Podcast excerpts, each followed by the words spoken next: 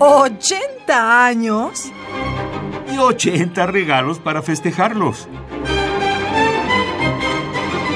Cada día un regalo musical diferente. La proyección de Guillaume de Machaut fue enorme y es históricamente el máximo representante del movimiento conocido como Ars Nova, siendo considerado el más célebre compositor del siglo XIV. Contribuyó al desarrollo del motete y de la canción secular.